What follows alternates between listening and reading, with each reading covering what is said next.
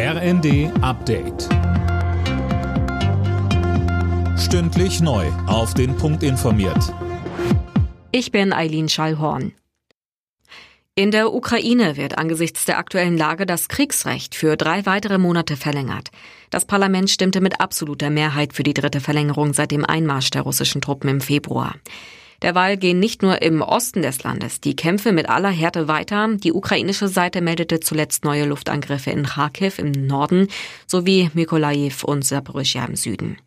Präsident Zelensky drängt weiter auf neue Verhandlungen, um den Krieg zu beenden.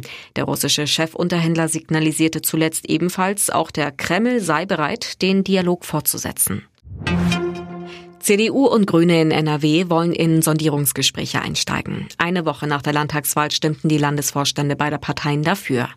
Die bisherige Koalition aus CDU und FDP hat durch das schlechte Wahlergebnis der Liberalen keine Mehrheit mehr.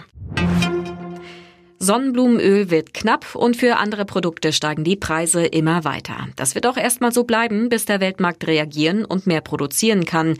Das sagte uns Christian von Bötticher, Chef der Bundesvereinigung der deutschen Ernährungsindustrie. Neben dem Krieg in der Ukraine und den hohen Energiekosten gibt es demnach noch weitere Gründe. Wir merken zum ersten Mal Engpässe in bestimmten Produktbereichen, die wir als Lebensmittelverarbeiter benötigen. Es werden Paletten knapp. Wir merken, dass Holz teurer wird. Wir merken, dass Verpackung, Kleber knapp wird. Also es sind ganz viele Details, die mit den Agrarrohstoffmärkten nur sekundär etwas zu tun haben, die aber für uns als Produzenten preistreibend wirken.